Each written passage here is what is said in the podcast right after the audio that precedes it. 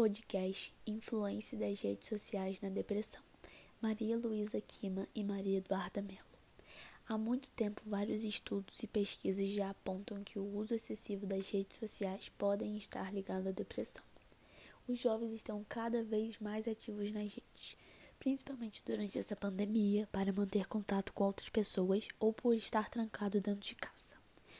A mídia desenvolve irritabilidade nos jovens e só causa prejuízos, como sintomas depressivos, diminuição do rendimento escolar e das atividades lúdicas e esportivas que envolvem a saúde mental.